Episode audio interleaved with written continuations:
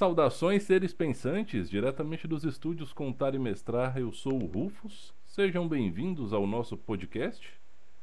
E hoje, diretamente do mundo perdido da torre, eu trago os autores do RPG As Chaves da Torre. O Arthur e o Ramon. Galera, sejam bem-vindos. É uma honra contar e mestrar receber vocês aqui hoje para a gente falar sobre esse projeto. Mas antes do projeto, vamos conhecer um pouco mais sobre vocês. Né? Quem são vocês? De onde vocês vêm? Como é que o RPG surgiu na vida de vocês? Legal. É... Tudo bom, galera? Estamos aqui contar e mestrar. Eu sou o Arthur. Eu sou escritor e designer do RPG Chaves da Torre. E sou vizinho do Ramon. A gente é do Espírito Santo, Vitória. Somos capixabas. Aliás, eu sou capixaba. O Ramon, capixaba honorário aí, de tanto tempo que ele já mora aqui. É... Jogamos RPG semanalmente. E agora escrevemos RPG com alguma regularidade, se tudo der certo, com a editora Caleidoscópio. É... RPG surgiu na minha vida quando eu era bem novo morava num conjunto habitacional. Um monte de moleque, um monte de menino, tudo fazia tudo junto. E em determinado dia, um dos meus amigos, dos moradores ali, aparece com uma caixa do First Quest que ele tinha ganhado de aniversário. E a gente sentou na casa dele para ouvir, vinha com um áudio, né? Explicando como é que era mestrar, aquela parada toda roteirizada, sonorizada e tal. Nos primeiros 10 minutos, mais da metade já tinha levantado e ido embora, não queria mais saber daquilo. O próprio dono, entre eles. E aí eu fiquei ali. Quando acabou, eu só queria saber de jogar aquele negócio, ninguém mais queria saber daquilo. E eu acabei herdando aquela caixa do First Quest é, desse amigo meu e dali pra frente foi RPG pro resto da vida. Que bacana, cara. Que bacana. É, eu sou o Ramon. Fala aí, esquecidos, como é que vocês estão? Eu sou vizinho do Arthur, como eu disse aí, a gente é amigo de porta. Né? Se eu bater na parede aqui, ele vai me escutar.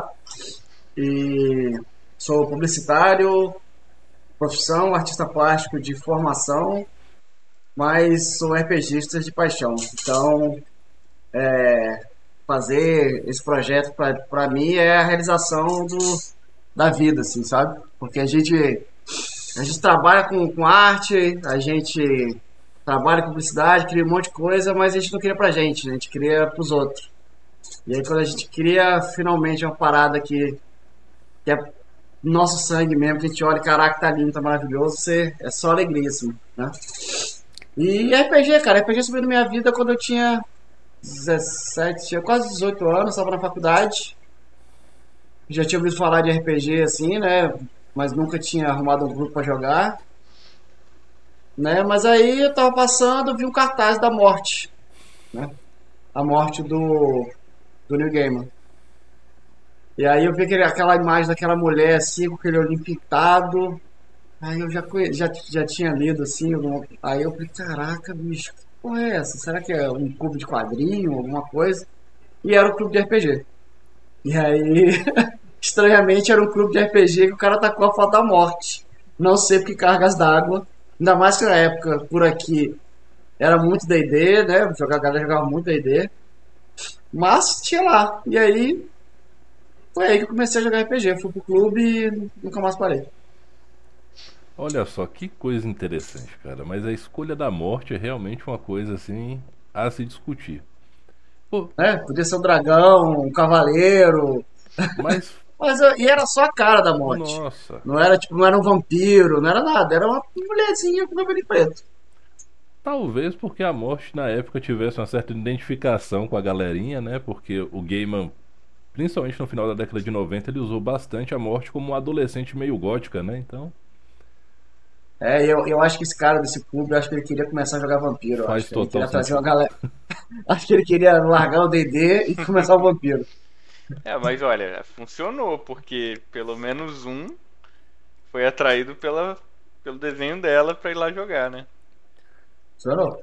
E agora a pergunta de milhões: Como surgiu as chaves da torre? Fala aí, Ramon.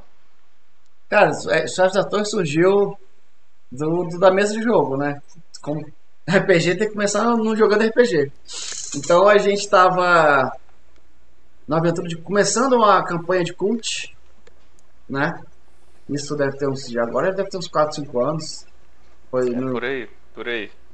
foi antes da pandemia. Então a gente estava começando essa campanha, a gente foi fazer a sessão zero e a sessão zero foi espetacular, assim, sabe? Os personagens ficaram irados desde o início da gente escolher a cidade, escolher o que, ia abordar. Foi tudo tão maneiro que aí eu resolvi diagramar isso, montar um livretinho dessa campanha, dessa sessão zero, né? Daí fiz tudo, história dos personagens, fiz tudo e mostrei pra galera, só sempre, fiz sem avisar ninguém e joguei lá. E aí, cara, o Arthur, que já era louco pra escrever RPG, já tinha tentado escrever RPG 700 vezes, chegou, cara, vamos fazer uma parada junto, bicho. Você tem, você tem as ideias aí, você tem, a, você tem a arte aí, a diagramação, e eu tenho as ideias, eu quero escrever RPG. E aí surgiu, pô, aí eu falei, vamos, vamos, vamos ver, vamos tentar. E aí surgiu a chave da torre. Cara, nada Resu- mais resultado natural para um disso. sistema do que nascer na mesa do jogo. Então, incrível, incrível. Foi, foi bem bom, assim, e como o Ramon disse, a gente já tinha, eu particularmente já tinha tentado ter blog, escrever, não sei o que, e sempre dava errado, porque sempre fazendo praticamente sozinho, né?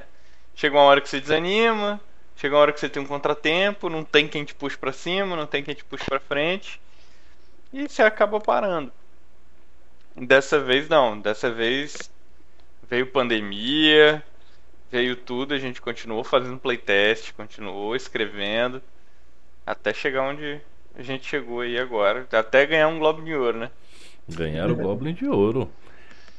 E como é que é esse, esse lance dessa ambientação das chaves da torre? A- essa torre que ela é onipresente no cenário, de onde você olha, a torre ela tá lá e ela tem uma vibe de olho de Sauron, como o Jefferson pontuou muito bem ontem. Sabe, você tem uma sensação opressiva, aquele mix de eu tô vendo você, eu sei quem é você, tipo, da melhor fofoqueira do seu bairro, e com a figura de autoridade mais opressiva possível de, de existir, de se imaginar. É, a gente. Pra quem tá ouvindo a gente aqui e não conhece as Chaves da Torre, Chaves da Torre é o nosso primeiro lançamento.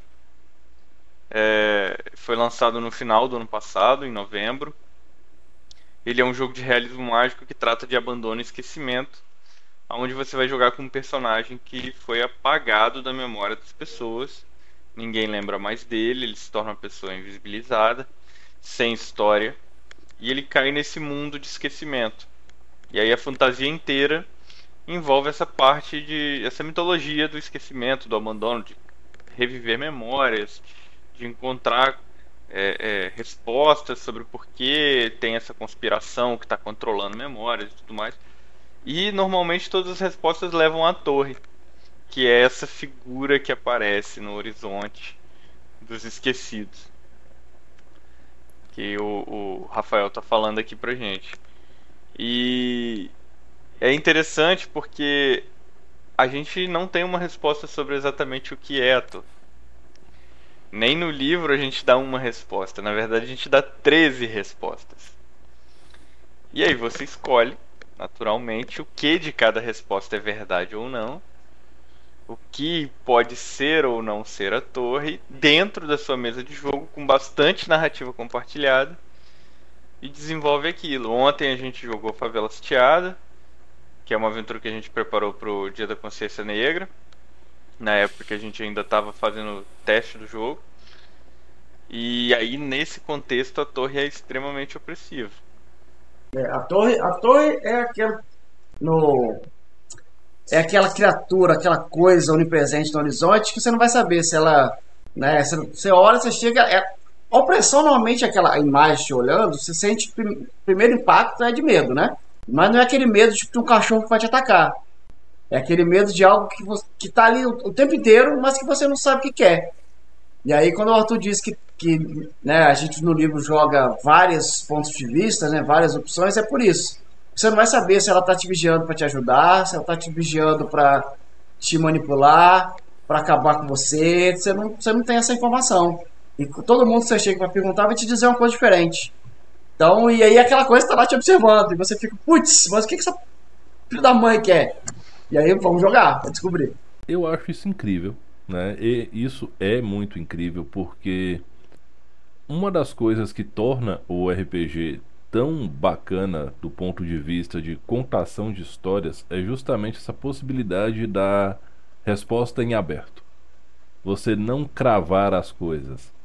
E isso também é uma coisa que me fascinou quando eu li no Menera. Né? No Menera tem um, um ditado conceitual, uma regra que não é mecânica de dados e sim postura, que é nunca defina, apenas descreva. Isso parece que casa muito bem também com, com as chaves da torre no sentido sim. amplo, sabe? E eu gosto dessa abordagem porque a gente entrega muito para o jogador, a gente quanto mestre, a possibilidade de interpretar o mundo e trazer mais coisas novas. E eu, aqui mais um elogio para vocês, considero extremamente acertada a escolha da narrativa compartilhada para trazer essa contribuição da percepção do jogador muito forte na mesa. Como é que veio essa ideia da narrativa compartilhada? A, a gente aqui particularmente nas nossas mesas, a gente tem jogado narrativa compartilhada, jogos com narrativa compartilhada há um bom tempo. É, né, nossas, nossas experiências, nosso gosto partiram para essa linha narrativista e a gente não consegue, assim, é, abandonar mais, voltar para aquele tradicional de eu só tenho a agência do meu personagem e eu só posso agir como o meu personagem na história. É, isso já de algum tempo. Então era uma experiência que a gente já tinha nas nossas mesas e a gente sempre aprimorava a narrativa compartilhada até em jogos que não tem. A gente insere. E, e a ideia de Chaves da Torre central era extrapolar a ideia da narrativa compartilhada. E aí a gente quis fazer um sistema aonde a narrativa compartilhada ela não partisse do narrador em compartilhar a narrativa propriamente dita ou das regras autorizarem o jogador a fazer isso em determinado momento X ou Y ou a partir de um gatilho mecânico de uma rolagem de dados ou disso, daquilo outro. A gente quis que a narrativa compartilhada ela surgisse da vontade do jogador de inserir um elemento da história. Eu quero colocar uma coisa na história, eu vou colocar uma coisa na história. Eu não tenho que pedir autorização para a mesa, para o narrador, para as regras. Eu tenho que seguir os limites que são estabelecidos para não sair falando qualquer coisa, para o jogo não virar uma bagunça.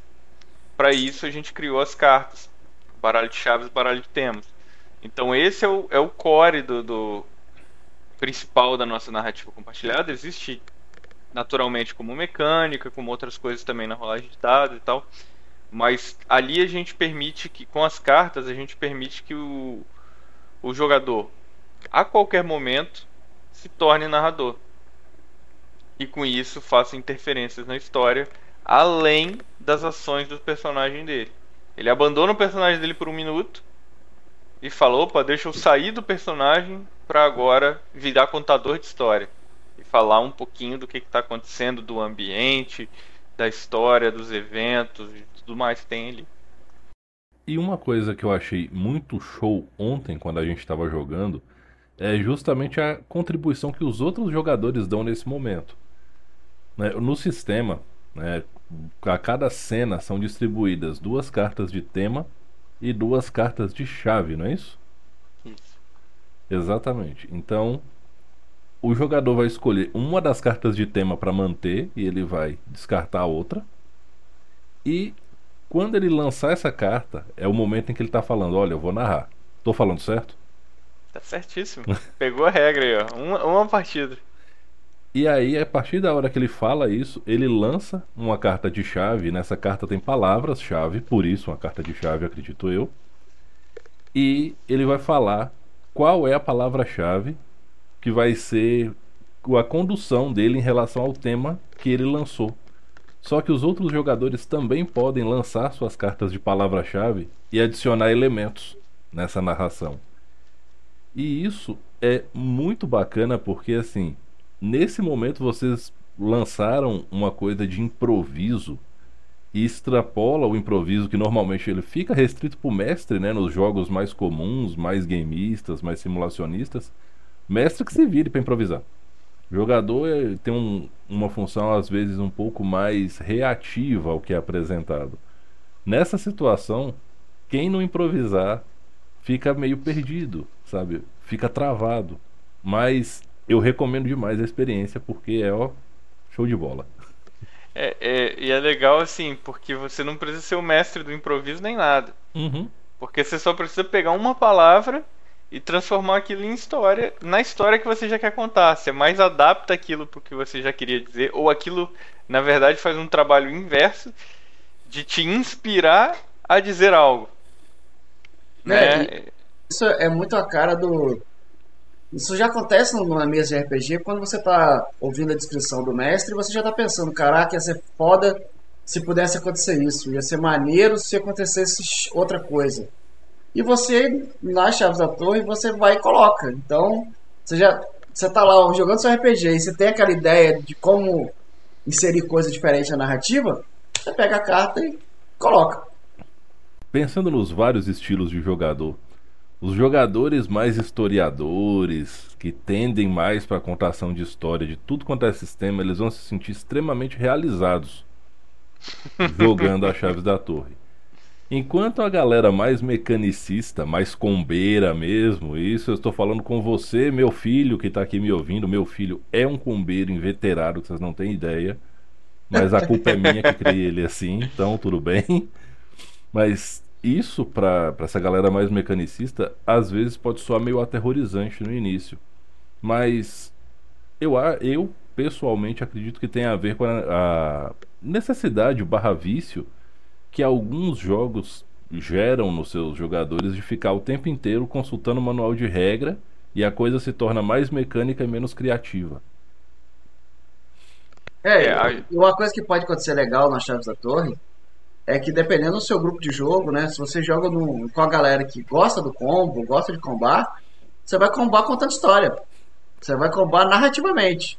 Então você vai ter que combar criando coisas novas para a história. Então o jogo cabe para todo mundo. Do mesmo jeito que o cara quer contar uma história, maneira de botar vilões mais poderosos, de, de perder o personagem, de morrer e por aí vai. O cara que quer combar, que quer criar um, um poder com isso, com aquilo, ele pode fazer isso também. O jogo permite que você faça isso também, só que narrativamente falando, né? É. Então, é. O lance é todo esse. Você joga do seu jeito, É. mas você vai ter que usar um pouquinho mais a imaginação, vai ter que criar um pouquinho mais. O, o que, vo- o, como que você quer não tá no livro, tá na sua cabeça. Cara, olha o poder dessa frase. O combo que você quer está na sua cabeça, não no livro. Eu troquei a ordem porque eu me baralhei aqui, mas poderosíssimo, isso é É, poderosíssimo. Só que aí tem aquela coisa, no livro a gente fala, tem uma das partes que fala isso, o jogo é pra jogar, o grupo inteiro tem que estar se divertindo. Lembra que o RPG você não tá jogando sozinho. Exatamente. Então, da- no início do jogo é legal todo mundo sentar e falar, ó, nós vamos jogar, todo mundo combando, criando um monte de doideira. Todo mundo vai se divertir fazendo isso? Vamos. Então bora, vamos fazer isso. Porque não adianta É três pessoas quererem contar uma história muito louca e um cara querer combar. E aí vai ter o super-homem e do, junto com né, Aquaman.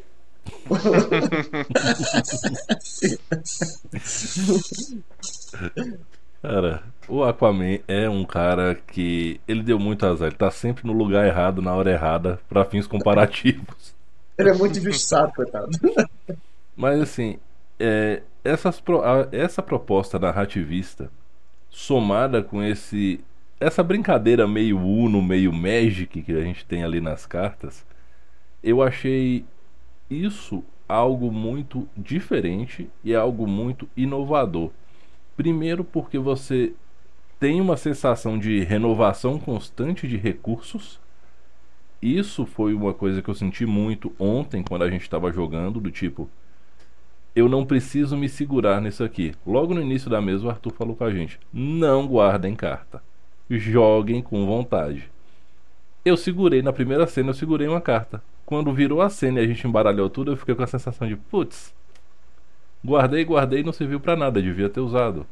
E isso é uma coisa também que difere muito de outros RPGs mais vamos dizer assim, mais na moda atualmente, que é você ter que ficar gerindo o recurso o tempo inteiro pensando naquele jogo de eu preciso economizar isso aqui porque pode ter isso. Não, aqui a gente não economiza, aqui a gente larga a mão e conta a história. Eu gostei é. disso demais. É. A, a ideia é que você tenha uma gestão de recurso mínima, porque hum. as cartas são um recurso narrativo, mas a gente cria várias ferramentas para que você libere isso daí e não fique segurando, não, não no sentido de vai haver algum momento na sessão onde eu preciso estar tá com carta na mão e por isso eu tenho que ficar segurando. Não, eu acho, a gente acha que é, na, a ideia da, de, de você permitir ao jogador que ele possa inserir elementos na história, se você limita isso como um recurso que vai acabar e ele vai ficar frustrado e ele vai ter que ficar pensando naquilo ali, ele não vai estar tá contando história, ele vai estar tá mais pensando em segurar aquilo do que isso que você falou, de liberar a imaginação mesmo e contar a história. Então, a gente não podia tratar isso como, como um recurso mecânico de resolução de conflitos, por exemplo. Sabe? Mas a gente tem também no jogo recursos como os atributos que vão sendo gastos como pontos de vida e tal ao longo dos conflitos. É porque a sessão ontem foi bem, bem narrativa. A gente, a gente rolou pouco dado. É. Rolamos, é, mas rolamos pouco. Foram quase 4 horas de jogo e uma rolagem de dados. Uma rolagem de dados. para resolver uma cena complexa. Com uma rolagem de dados também. E depois a coisa foi só na base da corrupção e, e narrativa.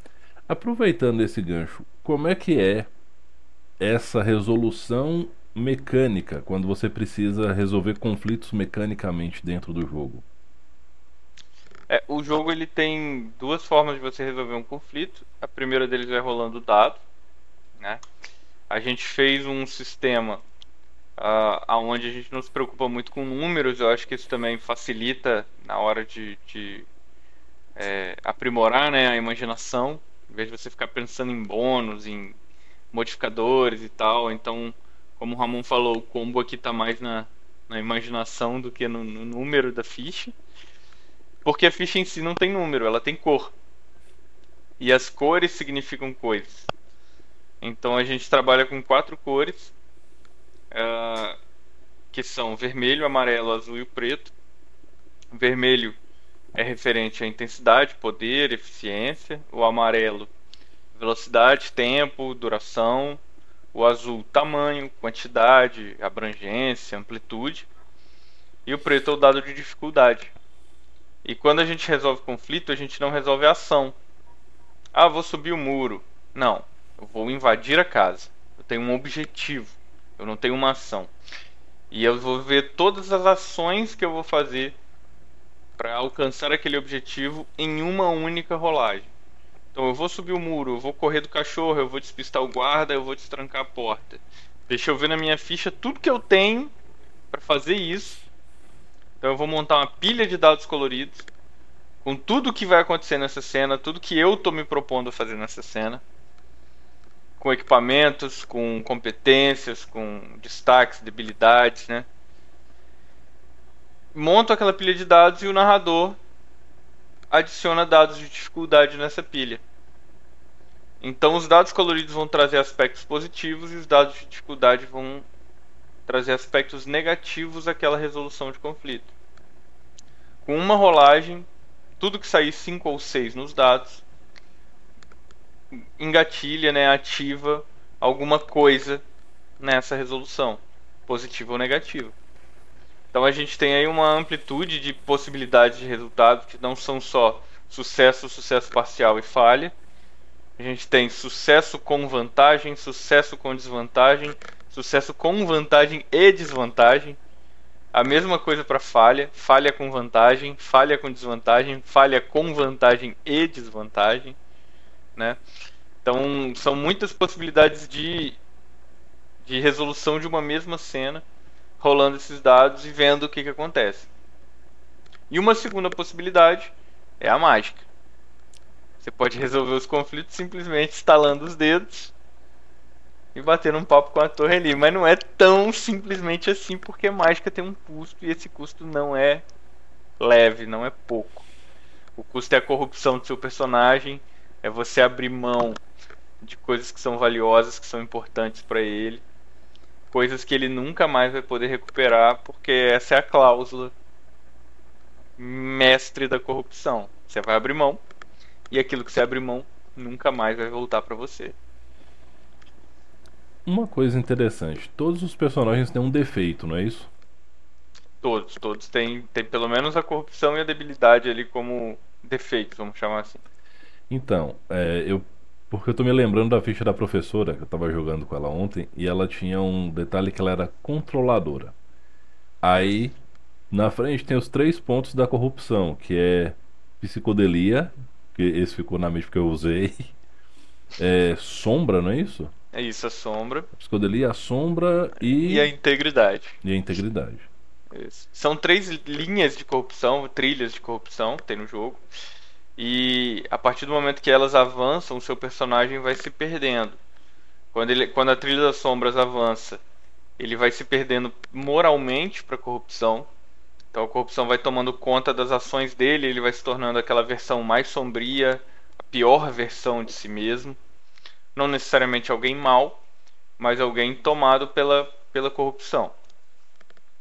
A, a da integridade tem a ver com as memórias, né, com, com o esvaziamento da, do significado, das motivações que ele tem, de todo o contexto do passado dele. E a psicodelia é a corrupção tomando corpo, tomando vida, tomando forma ao redor dele, nele, de forma alegórica, de forma mágica, transformando ele e os arredores dele. Então você vai se transformando em alguma coisa estranha, no mínimo aí, enquanto você vai cedendo a corrupção pouco a pouco. Uma, per uma pergunta que me ocorreu aqui agora, com base nisso. O, o mundo das chaves da torre é uma espécie de projeção, não é isso? Na verdade, não. Na verdade, oh. ele é uma frequência diferente da nossa realidade. Entendi. Ele está acontecendo aqui ao mesmo tempo, só que é uma frequência que as pessoas uhum. comuns não veem, que as pessoas comuns não se lembram que está ali. Então, Cara, isso é muito mais interessante do que eu tinha imaginado primariamente. Seguindo a pergunta, se várias pessoas em um local elas acabam cedendo a mesma trilha da corrupção, isso pode gerar tipo uma distorção real dentro do jogo? É possível uma condução nesse sentido? É sim. É, de verdade, é bem possível. Porque eu fiquei pensando em várias situações, tipo, se Alice no País das Maravilhas, a ótica, né, a luz das chaves da torre não seria um monte de gente entregue à psicodelia, assim, pesadamente. É possível. Perdidos a... no abismo aí, A, a Alice é uma referência muito grande do jogo. É. É.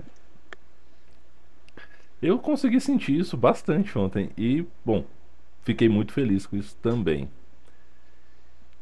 E assim. É, não, pode falar. A, a, Alice tem um lance do. do tem, a, a, Alice não é um livro de realismo, não é uma história de realismo mágico, mas ela tem muita coisa de realismo mágico, assim que é o cerne do jogo, né? E é aquela coisa da. Tem um vidrinho com uma poção mágica esquisita ali, mas a questão não é essa, eu vou tomar. É uma portinha e um buraco de coelho, eu caio no buraco de coelho. Como assim? Tipo, a questão não é o buraco de coelho, a questão é você passar ali. E aí, que a questão não é ter o buraco de coelho, mas o que acontece com você no processo. É muita, muita coisa do, do realismo mágico, né? A magia tá ali, só que você tá nem aí, porque é aquilo ali. Você só vai. Você vai conversar com, com carta, uma carta que anda, né, a lagarta. E aí você conversa com ela. Mas o, o, lance não é ela, é o que ela fala, o que ela. O que isso vai agir em você. Né? Essa é a doideira. Na visão de vocês, o que que é o realismo mágico? Pra gente deixar pro, pro ouvinte, pra pessoa que tá assistindo o vídeo, bem claro esse termo, porque pode ser que realismo mágico seja um termo que é uma novidade para uma galera aí. Uhum, uhum. É, o, o realismo mágico ele, ele parte de uma vertente do, da fantasia urbana, né?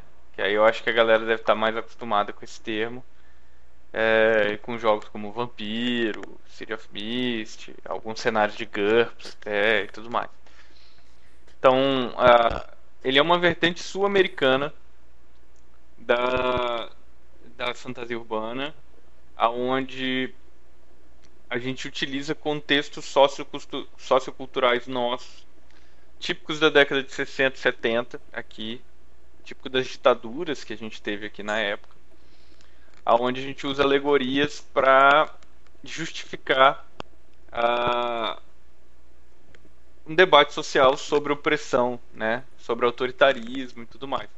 Mas ele especialmente é um, um movimento onde a gente tem mágica, a mágica faz parte do cenário, existe algo maravilhoso no cenário.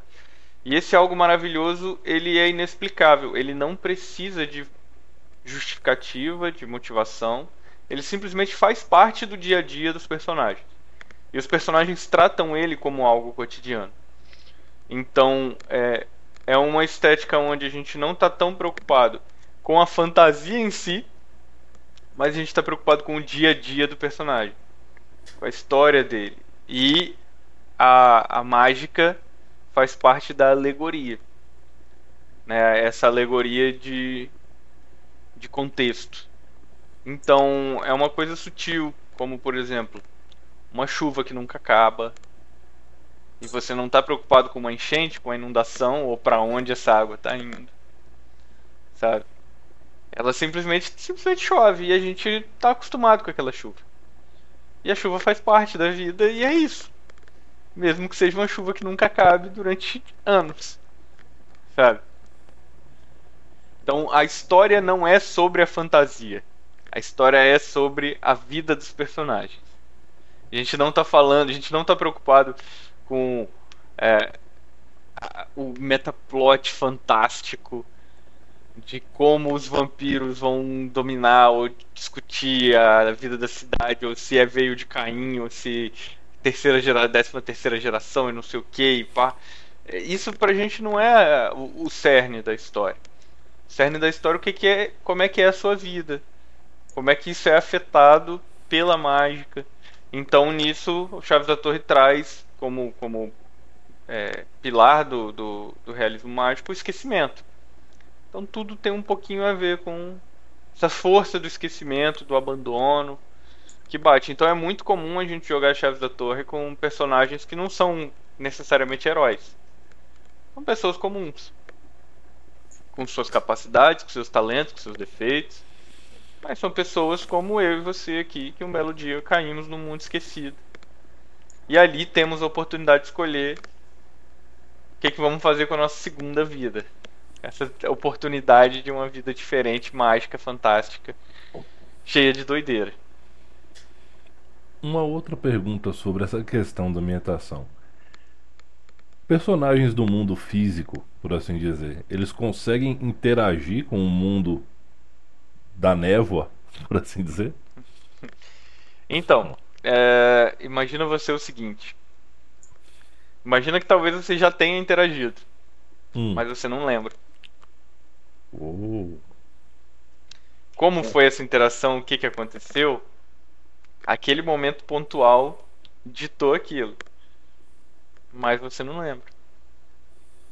E normalmente não é uma recepção muito calorosa.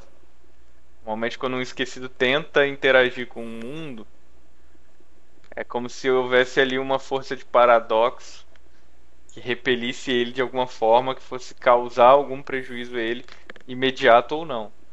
No livro a gente até tem um trecho que a gente fala assim, olha, melhor você não tentar interferir porque pode ser pior para você.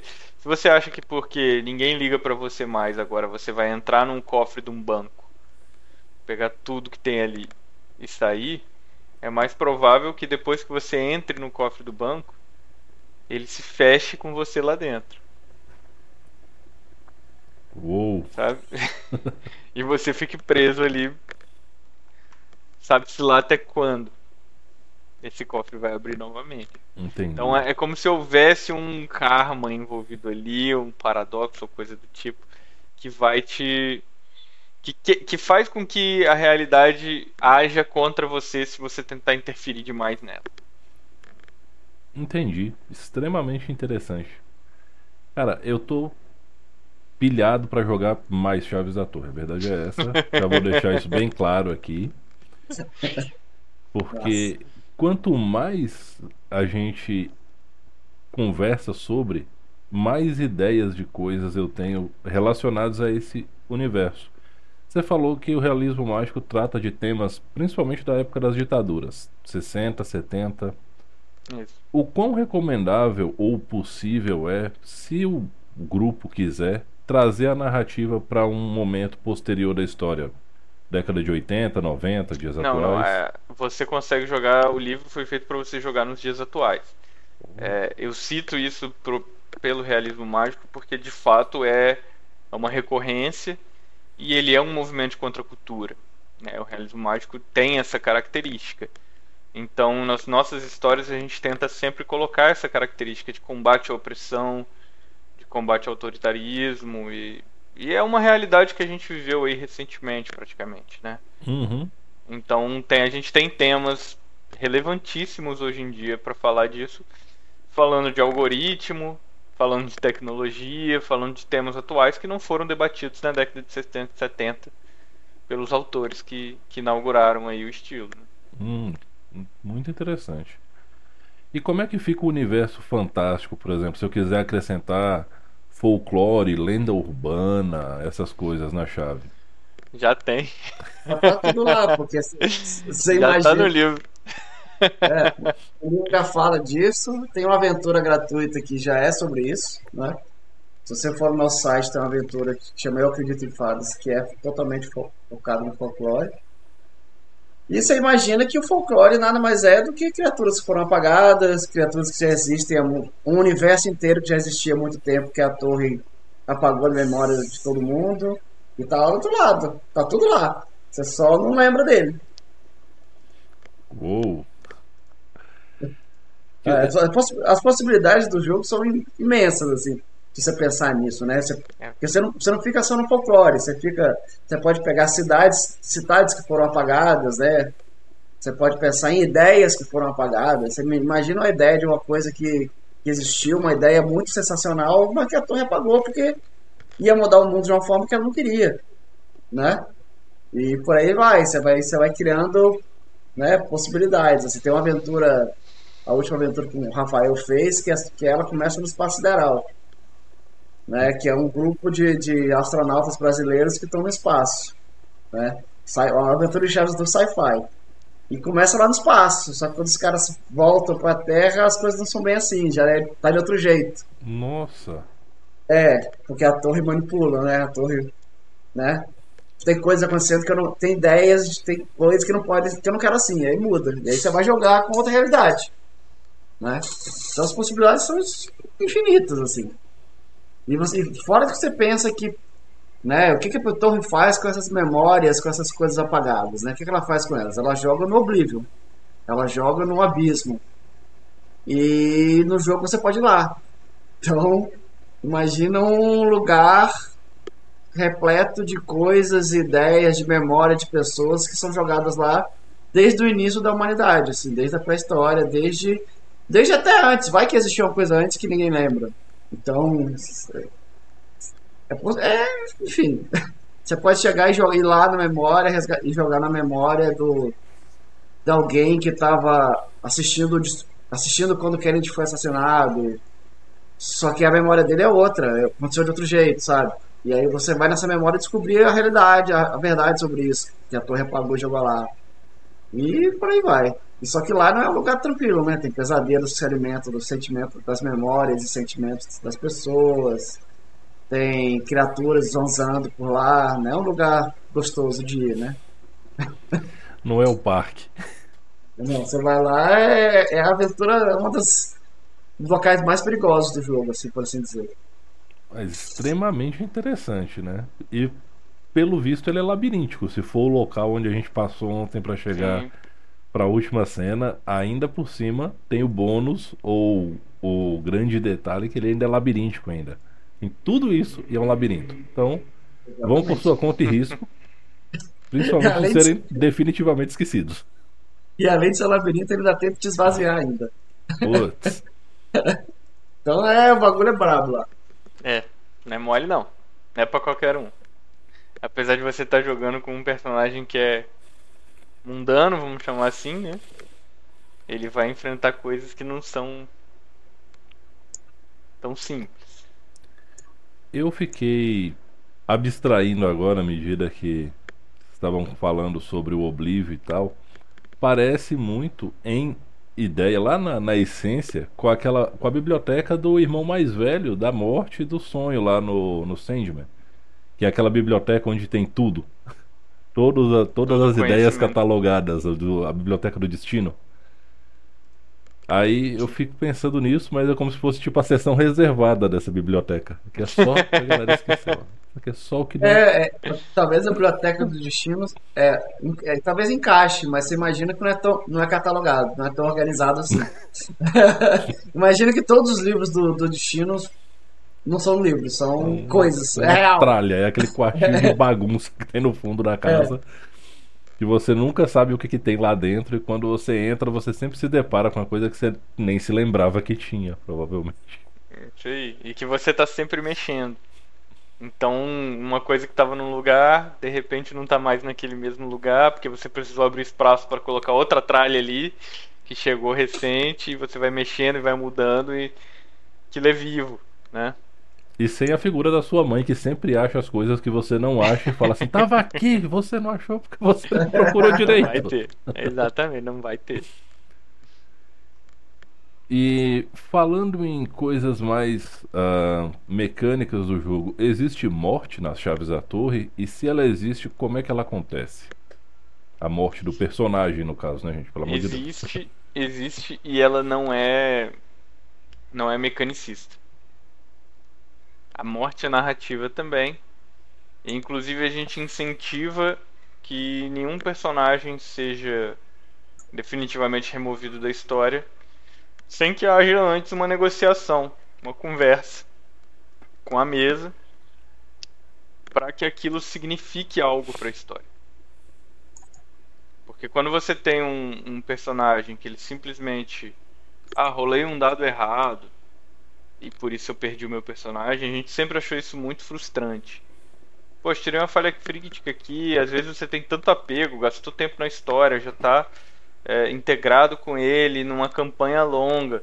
Mas aí acontece de daquele dado errado e você simplesmente perde o personagem. Isso é anticlimático, né?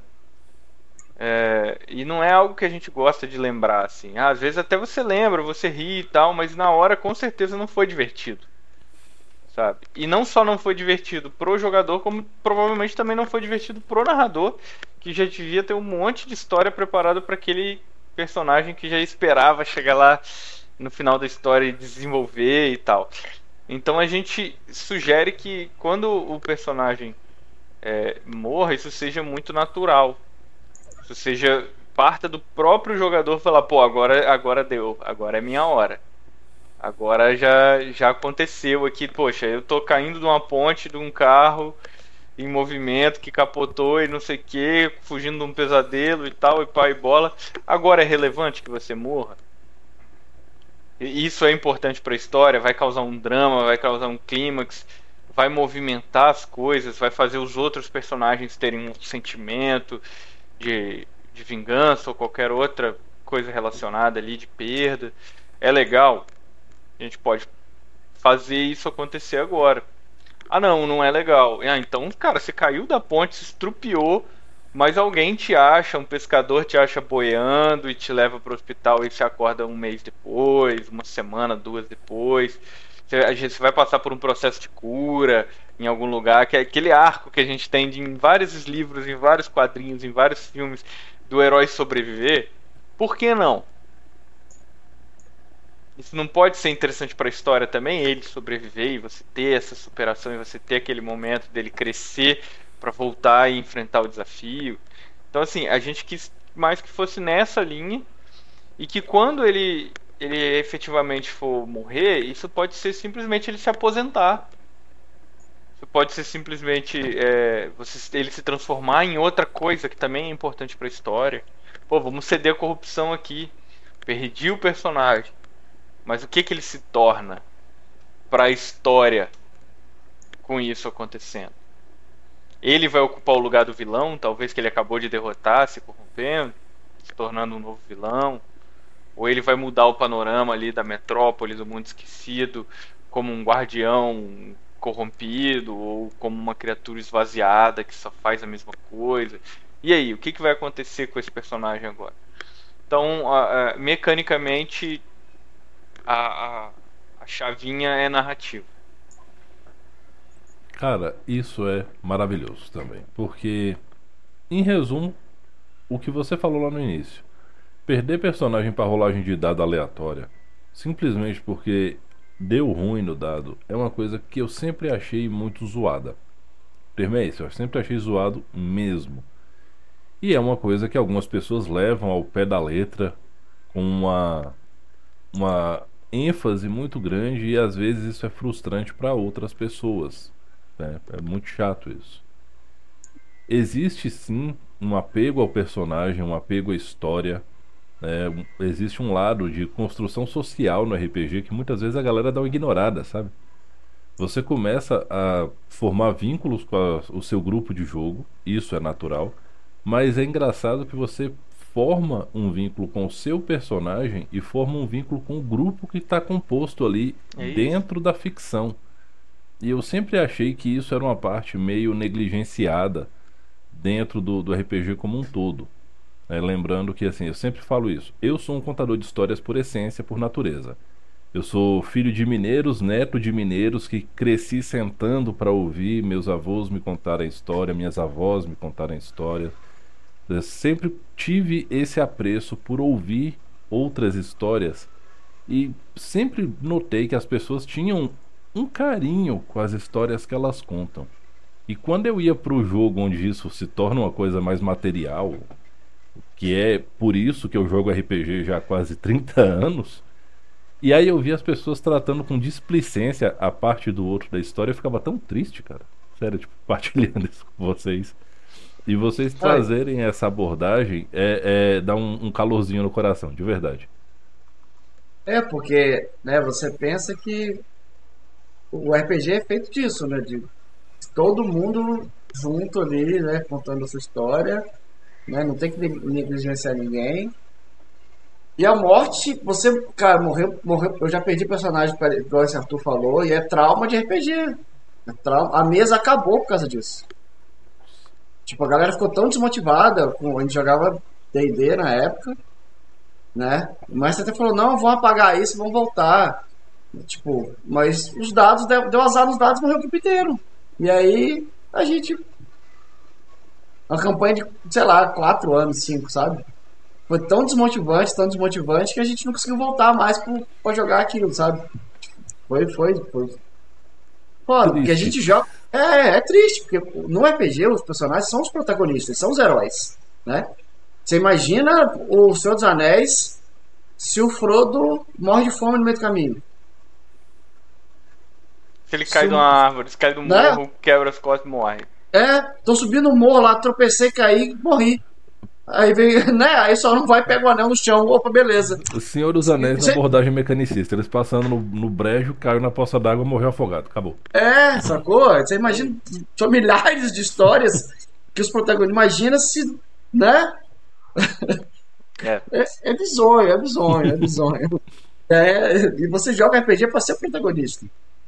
Você não é. quer morrer caindo no, no, na poça de no brejo.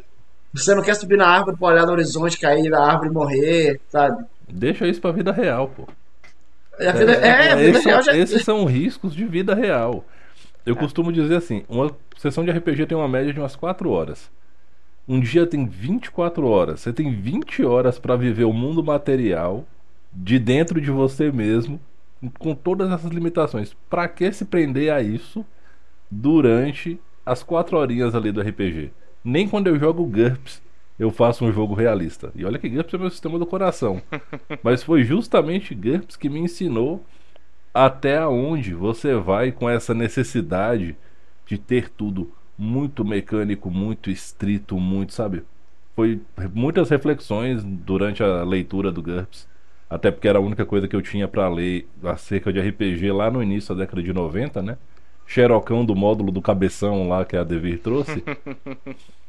e foi um aprendizado muito grande. E muitas reflexões vieram assim, pelo menos as minhas. Sabe? E voltando para as chaves, como é que vocês veem, tipo, a possibilidade da galera intercambiar o cenário de chaves da torre com outros elementos externos?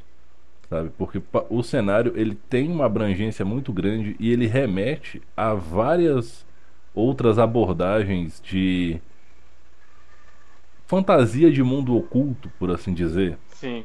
Né, ele tem alguns momentos que ali que dá para você lembrar, desde Caçadores de Trolls, aquela animação da DreamWorks, passando por Hellboy, Harry Potter, Ordem Paranormal, a gente tem várias coisas que casam, assim, que dá para ser acrescido.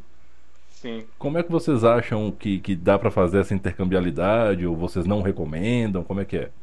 Olha, eu acho que eu vou ser a última pessoa na face da Terra a não recomendar esse tipo de coisa. Porque Chaves da Torre, é, no início, no início mesmo, quando você pega o livro e abre, uma das primeiras coisas que você vai ler é o seguinte: esse livro é seu. Esse livro não é do autor. Não interessa o que o autor quer com esse livro. Interessa o que você quer fazer com ele. E ele é uma caixa de ferramenta narrativa. Ele tá te dando um cenário, ele tá te dando regras, ele tá te dando tudo que você precisa para jogar. Mas se você quiser modularizar isso, mudar, mexer, alterar, ajustar da forma que você achar melhor, o livro é seu. Você faz com ele o que você quiser. Então, é, essa é a essência, para mim, do Chaves da Torre. É cada mesa vai enxergar o mundo esquecido de um jeito. Cada mesa vai ter a proposta do livro ser escrito por a partir de pontos de vista de personagens diferentes, não a partir do ponto de vista do autor. É para isso. É para que cada um traga essas bagagens, essas referências e coloque ali da forma que acha melhor. E isso funciona inclusive nas regras. Uh, porque a gente consegue extrapolar o Chaves da Torre, e como eu estava falando no início, que a gente sempre joga com narrativa compartilhada, você pode pegar o baralho do Chaves da Torre, a regra do sistema de chaves, e colocar em qualquer outro jogo de RPG. Vou jogar GURPS, não, mas agora eu quero narrativa compartilhada de GURPS, tá aqui o baralho. Vamos usar o baralho em GURPS. Cara, tá ali, você tá jogando agora GURPS com narrativa compartilhada, estruturada, sistematizada, tá escrito no livro do Chaves da Torre todas as regras, sabe? Então, é, é, a gente faz isso aqui nas nossas mesas, sabe? Por que os outros jogadores não? Não, na verdade, o incentivo. Acho que tem que fazer mesmo. Pegue suas bagagens, pegue suas referências coloque dentro. E se você acha que tem coisas legais de Chave da Torre que você quer levar para fora para outro jogo, faz o mesmo movimento, migra, adapta, ajusta, tá fácil de fazer. Foi feito para ser assim. Isso é realmente o feedback que eu gostaria de ouvir de um autor de um livro, sério mesmo. Porque normalmente as pessoas são muito empoderadas do que criaram, né? Assim, muito é meu. E, sabe, volta aquela coisa assim, sabe? Baixa um Smeagol, My Precious, sabe? não, eu, eu não escrevi pra mim. Eu escrevi pra quem quer jogar. Exatamente. Então, é, a primeira coisa que eu tenho que saber quando eu tô nessa postura, primeira é que não adianta eu querer impor nada. Porque vai ter a mesa que quer jogar Chaves da Torre anime. Porque as bagagens deles são de anime. E eles vão jogar anime, eles vão se divertir. O que eu tenho que fazer é trazer a segurança dentro do sistema, dentro de um cenário, para que eles entendam a mensagem que eu quero passar. E a base da estrutura de regras, até a base. Não precisa ser ela toda detalhada, porque vai ter regra da casa, vai ter alteração, mas a base, se eles entenderem, eles vão conseguir alcançar o que eu quis propor.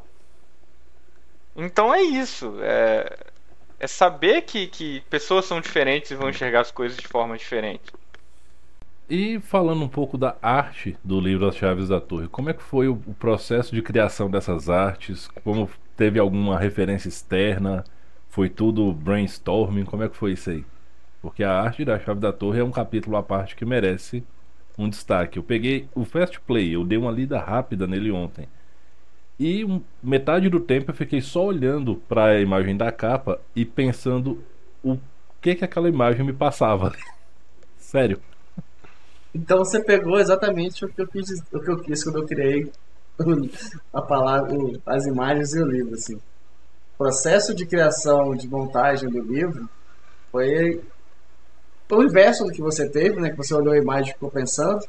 Mas eu li cap... aquela página que eu estou montando, estou montando duas páginas, jogo o texto ali. Eu lia o que tinha ali, as informações sobre o que estava falando, e aí eu pensava, o que, que tem que entrar aqui?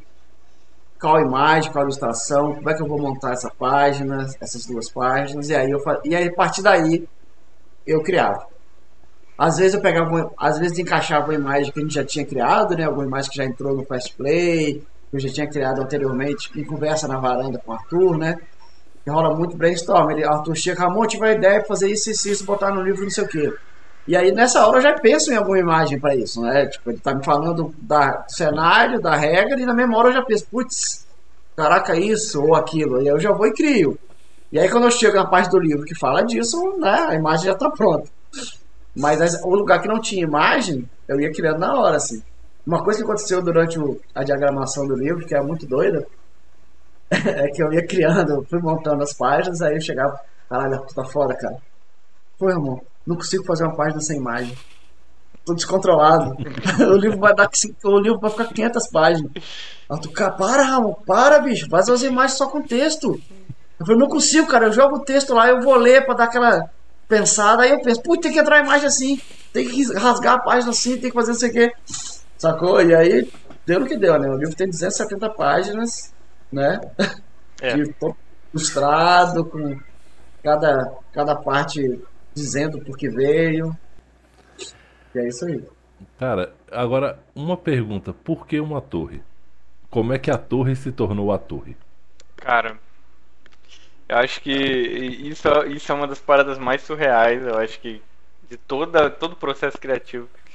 Porque surgiu de forma natural, assim, sabe, sabe quando você não precisou pensar? Assim, pô, a torre é torre. É a torre. A torre é a torre, porque, porque todos os significados possíveis que você pode imaginar com a torre encaixam com aquilo.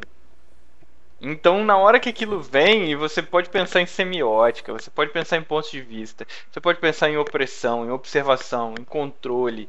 E tudo, né, em, em, um bastião, né, que é a torre em si, né, o baluarte ali, é, todas essas figuras de linguagem, todos esses significados do que é uma torre e de como ela se comporta, de para que que ela serve, fazem sentido com a proposta que a gente queria dar. Então isso foi uma parada super louca, porque veio igual um raio, foi a primeira coisa que, que foi colocada no papel e ficou, nunca foi revisada, nunca precisou ser mexido. E quando eu citei isso com o Ramon, ele simplesmente falou assim: é, é isso. E foi. E aí eu falei, cara, é, é, sabe, é isso porque a pessoa vai entender na hora. Vai passar a mensagem. Sabe? Tem tudo a ver. Depois que você compreende aquele cerne ali, você, você não pensa em outra coisa. E aí é muito legal porque se você pega vários, várias histórias de fantasia que tem uma torre, de, de alguma forma tem uma, uma significância nas chaves da torre. Então você falou do olho de Sauron, que é aquela torre gigante vigiando, é, caixa. Torres. É, né, as duas torres. Você pensa também no, no, no Stephen King lá, o. Como é que é o nome do livro? Na Torre Negra. Torre Negra. Esse, é esse é uma história muito doida também. Mas uhum. tem a ver, sacou? E é legal porque a Torre Negra eu nunca li, o Arthur nunca leu, a gente nunca viu o filme. nenhum dos dois. Só que quem já leu fala que tem muita coisa que encaixa, sabe?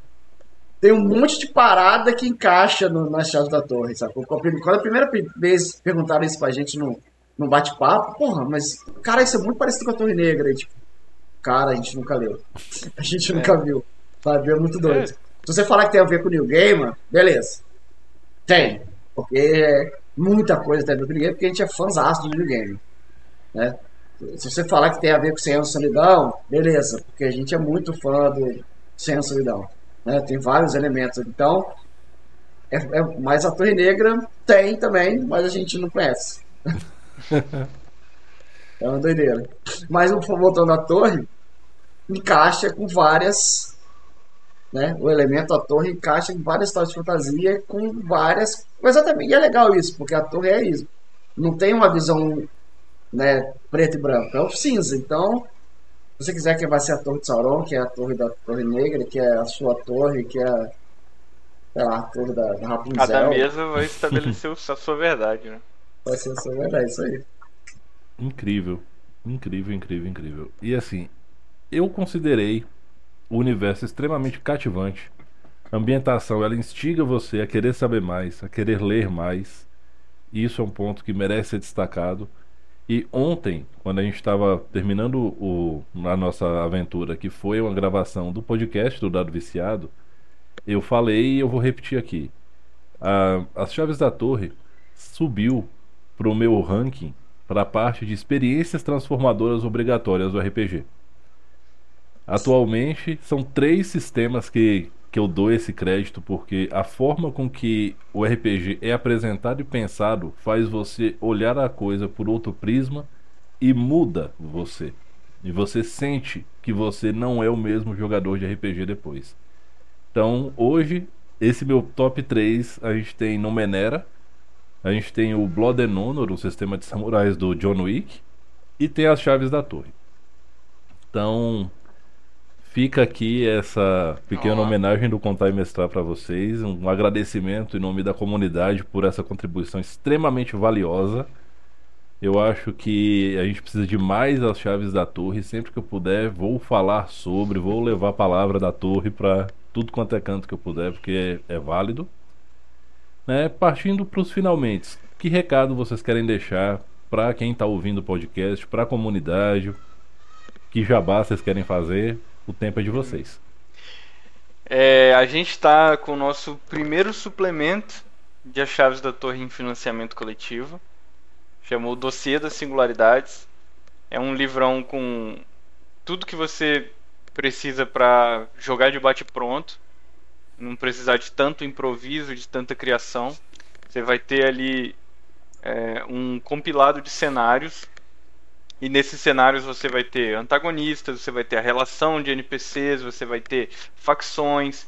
Então vão ser vários cenários compilados, cada um deles é, de forma isolada.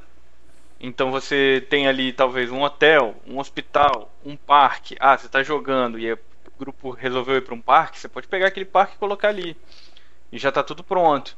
Ah, não, mas eu tô precisando de um hotel. Ah, tem um resort na praia. Vou pegar só a parte do hotel, do resort da praia ali, vou colocar e é esse hotel aqui. Tá relações de poder, tudo ali já está bem estabelecido. Você pode usar aquilo pronto.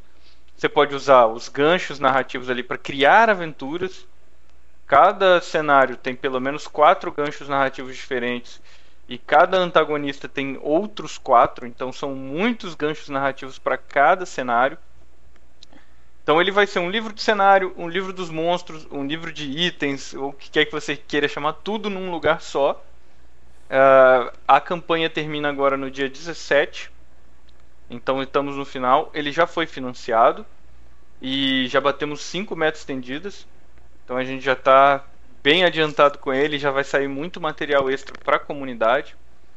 E para quem apoiar, a gente vai estar tá desbloqueando ainda mais material, né? Se tudo der certo até o fim da campanha. E para quem quer entrar no mundo dos Chaves da Torre, pode adquirir o livro dos Chaves da Torre já no financiamento coletivo, junto com o suplemento. Né? É, você vai estar com uma condição melhor do que quando isso entrar na loja da editora. Quando o livro entrar na loja da editora, então vale a pena é, comprar lá no, na, na, campanha. adquirir na campanha. E adquirindo o livro base na campanha, a gente já libera a versão digital, porque a campanha já está batida. E se a pessoa quiser receber antes do fim da campanha, antes da entrega do suplemento, a gente pode liberar o livro base também antes, porque a gente já tem estoque, já tem ele em estoque e já pode enviar. Então, para quem quer entrar nas chaves da torre, tem aí o dossiê das singularidades no ar, é catarse.me barra dossiê, né, onde você acessa. E a gente tem o site da editora, as redes sociais da editora para a galera acessar e ver o nosso material. Ok. Ramon? Cara, eu só queria agradecer o espaço, né? Bater, bater papo, falar de RPGs. Como o Arthur, a parte mais legal de, de criar um RPG foi conhecer as, as pessoas que eu conheci no processo, né? É, as pessoas que eu conheci ao vivo, que eu conheci em live, que eu conheci em podcast. Então a melhor parte sempre é essa. Não, então foi um prazer enorme bater esse papo, trocar, essa, trocar ideia e falar de RPG que é uma paixão, né? É alegria, a gente fica feliz de falar, né? E se você tá, chegou até o final aqui, igual tu falou, pega a chave da torre, apoia a gente. Tem PDF, tem livro físico, tem tudo que você quiser, né? Do jeito que você quiser, né? Mesmo que você não jogue, leia, recomendo, porque você vai curtir, vai abrir sua mente, vai te dar poss ideias, possibilidades de que você pode, mesmo que você vai jogar vampiro, o livro é bom para te abrir a mente, né? É. Vai ser melhor se você jogar. Eu tenho certeza que você vai curtir. Vai ser muito melhor você jogar vai curtir pra caramba. Né? RPG é bom que você jogue. Né? Não adianta você comprar e guardar na estante. Mas se quiser botar na estante, você pode sim. Mas é isso aí, valeu, muito obrigado. Segue a gente nas redes sociais. Né? Instagram, Facebook, essas coisas tudo. É Editora Caleidoscópio RPG. Só procurar a gente lá. Seguir a gente. E se quiser trocar ideia, só mandar mensagem que a gente está sempre aí. Pronto para bater papo, conversar. E é isso aí. Galera, muito obrigado por, pelo tempo de vocês, pela paciência de aguentar minhas perguntas chatas, certo? A comunidade do Contar e Mestrar agradece profundamente a vocês por vir apresentar as chaves da torre pra gente.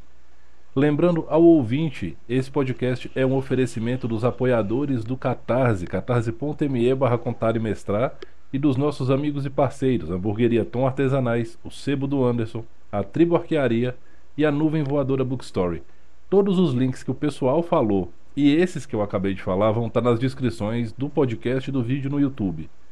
E como eu sempre digo no final, galera, respeitem-se, divirtam-se, dividam o lanche. Não é porque não tem mais o alerta de saúde internacional que a gente vai vacilar. Então, vacina no braço, vacinem seus filhos e vacinem quem vocês amam. Mais uma vez, respeitem-se, divirtam-se. Eu sou o Rufus, esse foi o podcast do Contar Mestrar. Aquele abraço, galera. Até a próxima.